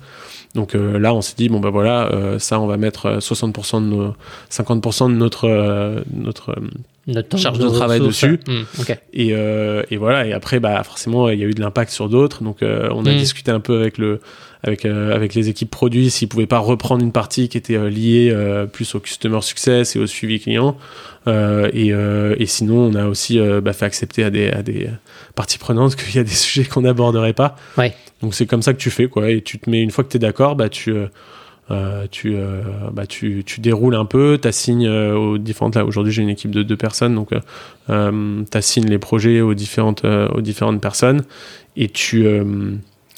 Et, et, voilà, et tu suis ça. Et alors, oui, après, tu suis. après, c'est la routine. C'est les, les, projets qui évoluent, le run à gérer, et puis et puis t'évolues comme ça au fur et à mesure. Ouais, puis après, tu as des super outils, tu utilises un super Notion avec plein de trucs, euh, plein de choses qui s'automatisent. Justement, comment tu fais pour suivre euh, ta roadmap au niveau Ops? Tu utilises quel outil et quel type de, de, méthodologie? Euh, Nous, la, la, la, roadmap, on l'a fait. Nous, on a une espèce de ce qu'on appelle un task board sur Notion, qui est une database Notion en gros où on va mettre tous nos projets dès que les projets euh, durent plus de 1 heure et demie, 2 heures, on dit ils doivent être là. Donc on a un système de ticketing un peu simple, genre euh, le, le commercial qui, euh, qui a un bug dans Salesforce ou qui clique sur un truc et il n'y a, pas, a pas ce à quoi il s'attendait. Donc ça, c'est des, des, petites choses qui prennent moins d'une heure. Dans ce cas-là, on, les, on les règle comme ça, sans, sans, créer de tâches. Par contre, dès que ça prend un peu plus d'une heure et demie, deux heures, la, la consigne, c'est on crée une tâche euh, parce qu'on sait que dans ces cas-là, en fait, il va y avoir des impacts. Il va y avoir euh, mm. besoin de communiquer dessus. Il va y avoir euh, potentiellement besoin de retrouver cette carte-là plus tard parce qu'on aura de nouveau un sujet dessus. Donc, dans ce cas-là, on crée une sorte de carte. Alors après, elle n'est pas obligée d'être très détaillée, mais juste, elle dit, voilà, il y a le projet de faire ça qui touche telle équipe qui a été demandé par tel interlocuteur. Il est géré par telle personne en responsable. Je mets quelques contributeurs pour qu'ils soient notifiés quand il y a des nouveautés dessus. Je mets aussi les quelques liens qui sont liés à ce projet-là. Par contre, est-ce que j'ai créé une, une est-ce que j'ai créé un contenu de, euh, de, de, connaissances euh, liées à ce projet-là? Si oui, euh, je le, je, le lis. Est-ce que j'ai, j'ai je sais pas, des G-Sheets, des outils, des flows sur d'autres outils qui sont liés à, ce, à, à ce projet-là? Du coup, je les ajoute. Et en gros, tu as, tes, tes fiches de tâches euh, que tu fais euh, que tu fais avancer et tu mets quand elles sont finies. Et ça permet aussi d'avoir une belle vision, genre à la fin du, du, semestre justement, tu peux regarder et tu vois exactement bah, combien de tâches tu as euh, réalisées. Hmm. C'est toujours pas mal parce que c'est quand tu es la tête dans le guidon, tu as du mal à voir ce que tu as vraiment fait et c'est toujours difficile au bout de six mois de dire ah qu'est-ce que j'ai fait? Et puis même pour pour le codir, ou en tout cas pour, pour les autres équipes, c'est intéressant aussi de, de, montrer ce que tu as pu réaliser, montrer ce que tu as pu faire. Parce qu'en plus, la problématique des ops, c'est que j'ai l'impression que c'est toujours un peu à, du travail dans l'ombre et, euh, et, tu vois pas forcément le rendu. Et donc, tu peux passer énormément de temps sur un projet qui va passer inaperçu pour 90% des équipes. Et euh, derrière, bah, en fait, elles peuvent se demander, mais qu'est-ce que tu as fait pendant 6 mois? Non, exactement. C'est. Et sur la roadmap, du coup, nous, on, les intègre au task board, en gros, mais tu as un statut spécifique où justement, du coup, ça te permet de relier des. Euh, en gros d'avoir euh, un gros sujet de, de, de roadmap. Tu vois, mm. nous on a on a on a quatre grandes thématiques, euh, une thématique vraiment pure acquisition euh, growth, une thématique un plus sur, plutôt sur l'efficacité des, des commerciaux, une thématique sur l'efficacité des des account managers et du customer success et une thématique un peu plus sur vraiment de l'administration, du CRM et du travail de, de back office. Ok. Euh, et tu vois, on a ces quatre thématiques. On a sur chacun de ces, ces grandes thématiques, en gros, on a un objectif chiffré euh, qui va être euh, bah, sur, la, sur la grosse, c'est facile parce que c'est des, hmm, Un indicateur de performance finalement de, de, ton outil, enfin de, de ta task, de ta tâche pour savoir si tu as réussi ou pas. Enfin, si ça a atteint l'objectif ou pas. Bah, sur la grosse, c'est facile parce que c'est des, des, hmm. nombres de leads que tu génères. Évidemment, ouais. Sur les autres, c'est un peu plus difficile, mais on essaie quand même d'en mettre, genre où euh, tu peux mettre des, des pourcentages euh, d'efficacité sur, euh, sur, sur, sur, sur, des activités que font, font, font, font, tes équipes, par exemple. ou alors tu peux mettre carrément ce projet-là et réaliser. Tu vois, genre nous, il y a eu un, par exemple, on va lancer, on a lancé donc nos, nos TPE connectés mmh. au, en Angleterre et le but c'est aussi de les lancer aux États-Unis très rapidement. Bah, du coup, tu peux te mettre un, un objectif où euh, bah, le, euh, le process de commande des TPE et enfin de, de, ouais, de, de, vente et de commande des TPE est entièrement réalisable depuis euh, mon Salesforce. Tu vois. ouais, bah, ça, c'est un, je comprends. C'est un truc que tu peux regarder à la fin du semestre c'est fait ou mm. c'est pas fait. Quoi. Ouais, fait ou pas fait, et puis après, bah, bravo ou mm. bosse encore. ok. Dernier point, et après on va passer à la dernière partie. Comment est-ce que tu gères la communication avec les équipes Sales, CSM, toutes les équipes internes, de l'avancée de tes projets? Euh, je te pose la question parce que typiquement, euh, dans ma dernière expérience, on avait beaucoup de, sujets à traiter, donc par exemple de mise à jour de workflow CRM ou de process, peu importe. Et c'était important le côté enablement, le côté transmission d'informations. On a fait ça, donc maintenant le process, c'est ça. Et comment est-ce que toi, tu gères? Est-ce que tu as des routines? Est-ce que tu as euh, une méthodologie particulière pour t'assurer que euh, les sujets que tu as pu réaliser ont bien été communiqués et que ce soit bien intégré par les équipes? Ouais, euh, c'est une, très bonne question, hein, parce qu'on sait que les, les process échouent tous, tous à l'adoption et jamais à la réalisation technique. bah, nous, on a une. c'est simple, on bah, on communique dès qu'il y a des changements. On a des, euh, on a des, euh, enfin, on a des, des channels Slack, hein, des, euh, des canaux Slack qu'on utilise où on va bah, indiquer voilà tel changement, une petite vidéo de, du changement et, et on le fait régulièrement. Alors autrefois on avait carrément une, ce qu'on appelait une business tooling letter quand on avait beaucoup de gens et on, on, avait un truc qu'on faisait tous les toutes les deux semaines euh, avec une belle page Notion et on envoyait un mail et on ajoutait même, j'avais même un petit outil pour envoyer des Slack personnalisés à chacun. Du coup, chacun recevait un truc euh, perso qui disait ah, est-ce que tu as lu ça? Et en, pensant que c'était euh, c'était écrit manuellement et du coup les gens allaient sur cette Notion, Note la lire. on l'a abandonné pour être honnête parce que ça, ça prenait quand même beaucoup de temps mmh. à, réaliser. Et en fait, comme les équipes se sont sont beaucoup réduites, ça ça faisait plus vraiment sens.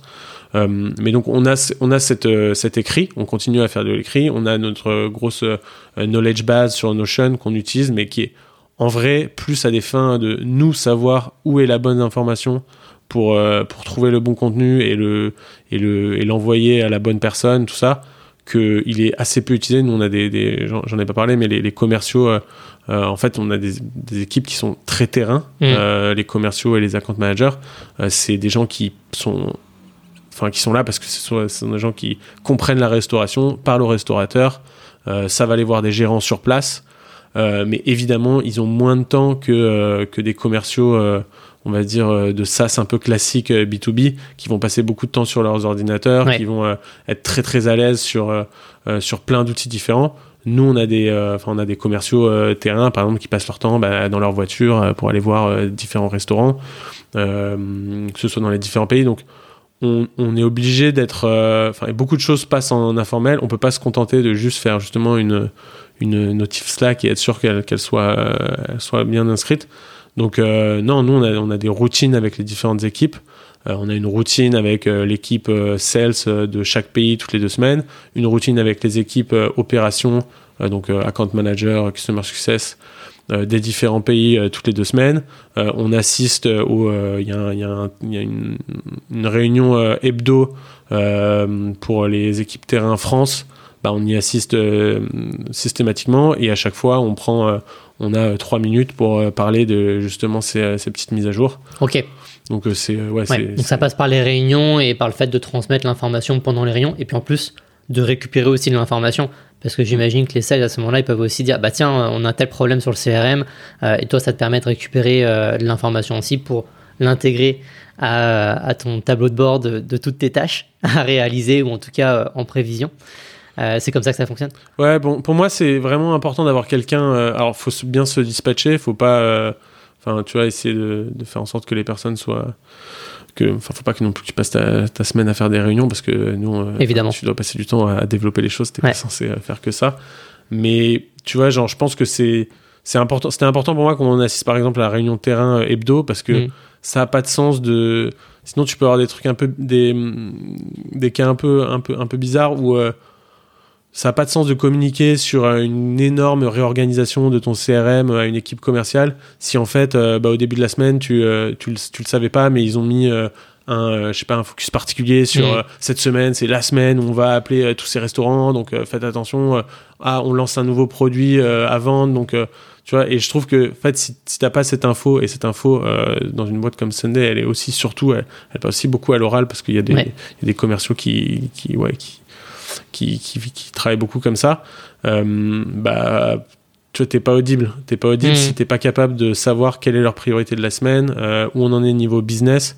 Et donc, euh, pour moi, c'est difficile, ça prend du temps, mais c'est tu peux pas, tu peux pas réussir sinon si, si t'as pas ça. Et c'est d'ailleurs c'est là où c'est très difficile. Par exemple, aux États-Unis, tu vois, aux États-Unis, bah, on est moins, on est moins sur place et on sait qu'il y a beaucoup de choses qui font qui passent à l'oral dans les meetings qu'ils ont. Et donc euh, là, c'est un vrai enjeu d'arriver, et c'est pour ça qu'on a mis ces routines spécifiques avec, avec, ces équipes-là mm. euh, toutes les semaines pour euh, leur dire, mais en fait, c'est quoi, enfin, comment ça va Oui, comment, ça, fonctionne Vous faites quoi C'est quoi votre priorité et, Garder un lien et à partir de là, tu peux, tu peux être pertinent dans, dans les propositions que tu leur fais, quoi. Ok, et quand tu dis on, c'est toute l'équipe Revenu Ops qui participe à ces meetings ou vous répartissez les tâches? On se répartit un peu euh, les tâches. Euh, bah, ouais, on, se répartit un peu les, les, tâches. Donc toi, par euh, exemple, tu n'es pas forcément à toutes les réunions et tes équipes non plus. Oui, tout à fait. Il y a aujourd'hui une spécialisation, donc une des personnes de mon équipe qui est plus sur la partie grosse acquisition, sales, et une personne qui est plus sur la partie bah, account manager, customer success, et aussi toute la partie back office, Salesforce administration. Ok, ça marche. Euh, on va passer à la dernière partie. Ouais. Je vais te poser donc euh, une série de questions et on va démarrer par la première question. Peux-tu me résumer en une phrase ce que sont les ops pour toi? En une phrase. Tu peux faire deux phrases, allez. deux, trois, enfin quelques mots, voilà. Euh, moi, j'aime bien dire que les, les, donc les, en gros, les ops, ils sont, enfin, leur objectif, c'est d'optimiser euh, le travail des, euh, des autres équipes. Et euh, si tu es sales, si directeur des sales, ton objectif c'est de générer un maximum de volume de chiffre d'affaires. Si tu es directeur marketing, générer un maximum de volume de leads. si tu es directeur des account managers, générer un maximum de, de revenus dans les portefeuilles clients. Et toi, côté Ops, en fait, tu vas être sur bah, toute l'optimisation. Donc, tu vas prendre tous ces ratios de tous ces volumes et tu vas les divisé par euh, l'investissement, que ce soit l'investissement donc en nombre de personnes concrètement ou euh, l'investissement en, argent si tu es côté marketing. Mm. Et toi, tu es sur cette optimisation-là. Et c'est vraiment ce que tu dois avoir en tête. Ok. Toi, tu suis ces ratios-là au quotidien chez Sunday, par exemple? J'essaie au maximum de le faire. pour être totalement honnête, c'est pas encore aussi aussi bien monitoré que ce que j'aimerais, notamment parce que tu as dès que tu fais des ratios euh, humains, bah, si tes équipes elles bougent beaucoup, c'est assez mm. difficile de, de, bien les apprécier dans la durée. Mais oui, euh, l'objectif c'est de, de bosser sur ces ratios-là. Et donc que je comprenne, par exemple, si tu prends l'équipe commerciale, tu vas faire ton chiffre d'affaires sur l'année divisé par le nombre de personnes que tu as dans ton équipe sales. Bah, ouais, tout à fait. Pour moi, euh, si, si tu as fait un bon travail en tant que sales ops, bah, ça veut dire que tu as bossé le trimestre, si tu as fait un bon travail, le montant euh, signé euh, par sales, il est censé augmenter quoi. Ok. C'est ça ton ratio. Après, euh, évidemment, ça, ça c'est la, théorie. Dans la pratique, c'est très difficile parce que tu as des sales qui sortent, d'autres qui rentrent et ça. As des, des, saisonnalités aussi, et donc ça impacte. Ok. Mais c'est ça qui doit être un peu ton. Enfin, à la fin, ça doit être la métrique que, que, que, tu apportes à la boîte quoi. Ok, ça marche. Quelles sont les qualités d'un bon ops selon toi?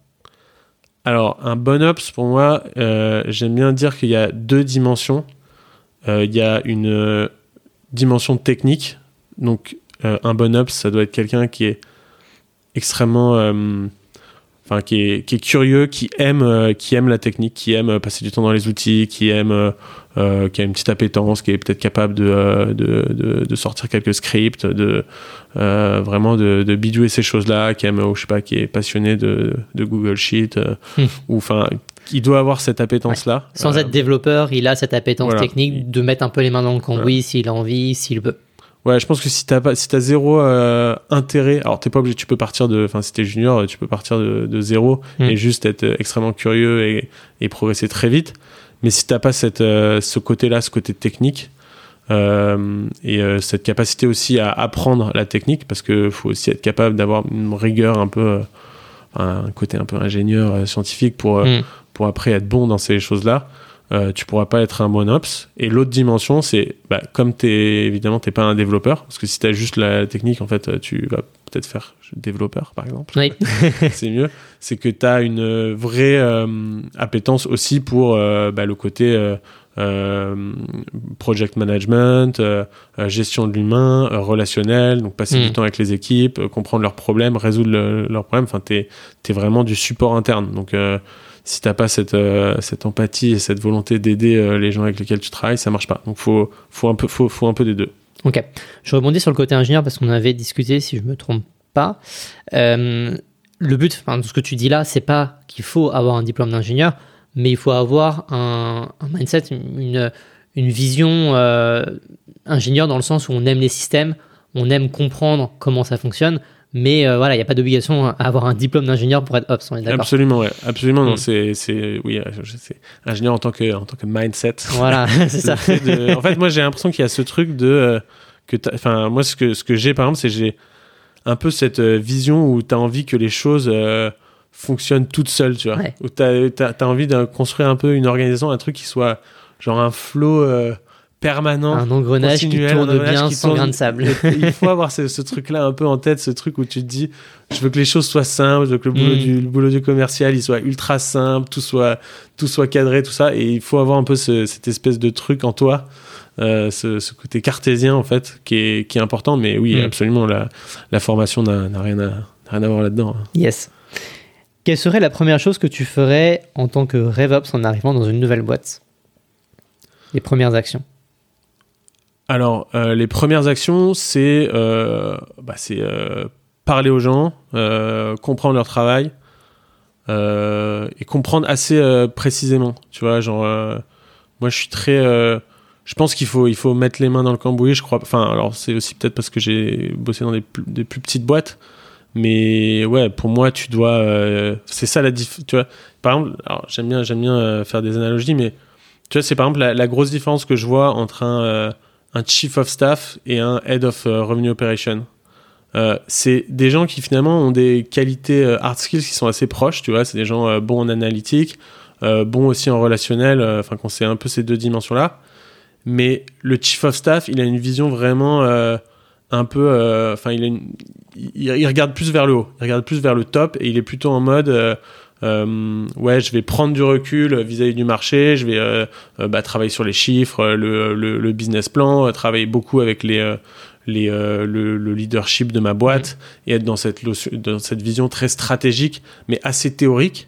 Et à l'inverse, moi je trouve le, le, le head of RevOps, lui il regarde vraiment vers, euh, vers, vers la base, quoi. Vers Euh, il l'opérationnel. regarde vers l'opérationnel. Il- lui, il a besoin de rentrer. Il dit, ok, concrètement, euh, comment cette personne, euh, elle, elle valide une vente, comment elle fait ça, et donc c'est ce côté vraiment comprendre les choses à la racine Hmm. euh, qui, est, qui est assez importante. Et donc c'est pour ça que moi je commence par ça. Par ça je commence par euh, surtout au début, tu as un peu ces, ces, ces 100 jours. euh, Enfin, c'est pas Oui. 100 jours d'ailleurs. C'est ces jours un peu. T'es pas obligé de montrer que tu as des résultats, mais tu, euh, tu vas faire une vente, tu vas faire euh, des, des opérations, tu vas faire des trucs et tu comprends ça. Donc le premier truc c'est c'est ça. Après euh, quelques quick wins, euh, quelques euh, effectivement. Pour bah, montrer que tu apportes de la valeur. voilà, donc tu fais deux, trois trucs, ton Sheet, tout ça, tu fais quelques clics ouais, pour montrer que tu as de la valeur, créer la confiance avec les gens, montrer que tu es là pour les aider. Et après, moi, c'est compréhension du funnel. Ok, comment ça se passe et tout. Essayer de mettre quelques, quelques mesures, tu vois, à un moment du funnel et se dire, ok, c'est où, que- où, où est-ce qu'on a le plus de, de, de friction et de problèmes dans, cette, euh, dans ce funnel de vente, une fois que tu es sûr. Mais tu vois, si tu pas fait le boulot de, de bien comprendre ce qu'il y a en dessous, bah, tu peux pas, euh, à- tu, tu peux pas te fier à la, à la- la donnée, tu vois, à la qualité Ouais, de la sûr. Donc, Mm. il faut d'abord aller voir ça pour être sûr, ok, la qualité, la donnée, elle est bien. Du coup, là, je, je mesure un peu mon funnel et je regarde là où il y a des plus gros, où il y a les plus gros problèmes et après, euh, après j'y vais quoi. Ok, ça marche. Quel conseil tu donnerais à quelqu'un qui veut devenir Ops? Alors, devenir Ops, euh, moi, je suis pas forcément un partisan euh, de euh, commencer à être Ops dès la sortie de ses études, par exemple. Ok. Euh, je trouve que. Alors, on peut le faire, mais je trouve que. enfin, si, on, si on le fait en général, il, il va falloir changer à un moment, peut-être faire autre chose, parce que je trouve que c'est pas forcément bien de faire que du, euh, que du, que du RevOps théorique. Euh, je trouve ça pas mal. Moi, j'aime bien les profils où, euh, ou qui sont très techniques et qu'on fait, euh, euh, qu'on fait autre chose euh, avant. Euh, Enfin, qu'on fait, qu'on qu'on- qu'on développait vraiment une expertise technique et ensuite, du coup, euh, ils vont euh, progresser sur la partie product management ou les, les personnes qui ont fait beaucoup de sales, beaucoup de customer Mm. success ou, Qui viennent du métier. ou d'autres métiers et qui ont euh, Par contre, cette appétence sur ouais, j'ai j'ai eu envie de regarder un peu plus les process, j'ai eu envie de faire un peu plus de technique, et là tu les accompagner là-dessus. Euh, bon, ça ceci dit, euh, si tu veux faire Ops, effectivement, euh, c'est tu te connectes sur la- le Business Ops Network pour comprendre les, les problématiques des gens et tu parles, tu parles évidemment à beaucoup de gens, Ouais. tu peux lire des choses. Mais mais j'aime, enfin, je pense qu'il faut avoir fait un peu de, de terrain avant. à- avant. Ça, j'ai l'impression que ça aide quand même pas mal, tu vois, des gens qu'on. Je pense aussi, euh, notamment dans la compréhension euh, du métier de la personne. Euh, et puis comme le métier d'Ops est là pour finalement aider les personnes en interne, si déjà tu ne comprends pas leurs problématiques du quotidien, ça va être difficile pour toi de pouvoir leur apporter un maximum de valeur. Et en effet, que ce soit, euh, soit sales, que ce soit market ou CSM, tu as forcément un lien avec les autres équipes. Hein. Tes sales, tu as forcément un lien avec le CSM et le market. Donc tu comprends ces problématiques. Donc forcément, en commençant par un métier sales, CS ou market, je pense que tu as euh, une bonne vision des problématiques de chacun Hmm, pour avoir ensuite euh, de la pertinence en étant ops. ouais. Hmm. Tout à fait. ouais. Et après, t'as pas besoin forcément de faire 5 ans de sales. Hein. Ouais, bien Tu sûr. peux faire au moins 6 mois, 9 mois. Déjà, c'est, euh, c'est, ce sera hyper intéressant déjà d'avoir vraiment vécu ces, euh, bah ouais, quand les process ils sont euh, pénibles et que je dois cliquer sur trois boutons au lieu de un. Bah c'est, euh, mais t'as, beaucoup, moi ça m'est déjà arrivé souvent effectivement avec des ops d'avoir des, c'est les réflexions de, euh, oh ça va, c'est pas très grave, tout ça. Mais en fait, Ouais. Euh, moi quand t'as été sales et autres, tu leur dis non non mais si c'est grave. Là je vais le faire, euh, ce, ce, ce, ce, ce, je perds ce- 5 ce minutes euh, à chaque euh, fois. d'appeler cette personne ou de, de- d'ajouter ça, je vais le faire 2000 fois dans, dans, dans, dans un mois. Donc en fait, euh, si c'est grave, quoi. Deux, Ouais. deux secondes, un clic, c'est grave. Et je trouve que ça, c'est difficile si tu l'as pas fait. Euh, mais sinon, tu peux venir aussi d'un. Si tu as fait un peu de technique, moi je sais que j'ai une nouvelle recrue par exemple qui a fait vraiment de la, de la grosse et des trucs comme ça. C'est, Ok.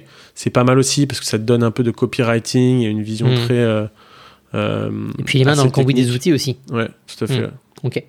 Quel podcast, livre, blog ou autre recommanderais-tu? Alors, euh, donc les podcasts, à part celui que je suis en train de, en train de tourner, mais ça me paraît évident. Moi, j'écoute. euh, euh, alors, les, les blogs, il y a Follow Tribes en France qui est pas mal. Ouais, très bien. Euh, J'avais le blog de Winning by Design euh, sur les, les, Yes. les ops qui est très bien et, et leur chaîne YouTube. Et après, podcast, un peu de génération de do it yourself. Moi, j'ai beaucoup de podcasts de philosophie aussi, mais c'est Ok. pas- c'est pas, trop le sujet. Et là, j'en ai découvert un dont je t'ai parlé tout à l'heure, What is Ops, Oui. qui est pas mal. Ouais, Ops. Je mettrai les références Voilà. en description de l'épisode. Euh, on va euh, terminer par une dernière question. Euh, où est-ce qu'on peut te retrouver et suivre tes actualités? Vous pouvez me retrouver sur euh, LinkedIn, euh, où je publie des choses sur l'écologie et, le- et le RevOps. Du RevOps et de l'écologie. euh, voilà. Et, euh, et voilà. Et non, et je, je réponds à tout. euh, et puis sinon aussi sur le, sur le Slack du euh, Business Operation Network. C'est vrai qu'on n'en avait pas encore parlé durant cet épisode. J'en parle, je crois, à chaque épisode que j'enregistre Ouais, en ce moment. T'as tout, invité toute la, toute la bande. Mais quoi. oui, c'est ça. Euh, Business Operation Network, donc le réseau Slack. Si euh, les ops vous intéressent, vous êtes déjà ops et que vous voulez en savoir plus. Super. Bah écoute, euh, Robin, un énorme merci pour ton temps Merci à et toi, pour Julien. toutes ces informations. Euh, je te souhaite une très bonne journée et je te dis à bientôt. Merci beaucoup. Salut, Julien. Ciao. Et voilà, cet épisode est terminé.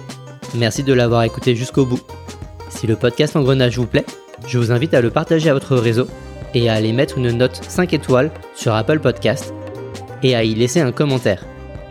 Cela m'aidera à faire connaître le podcast et à apporter de la valeur aux équipes Ops pour accompagner la croissance des boîtes.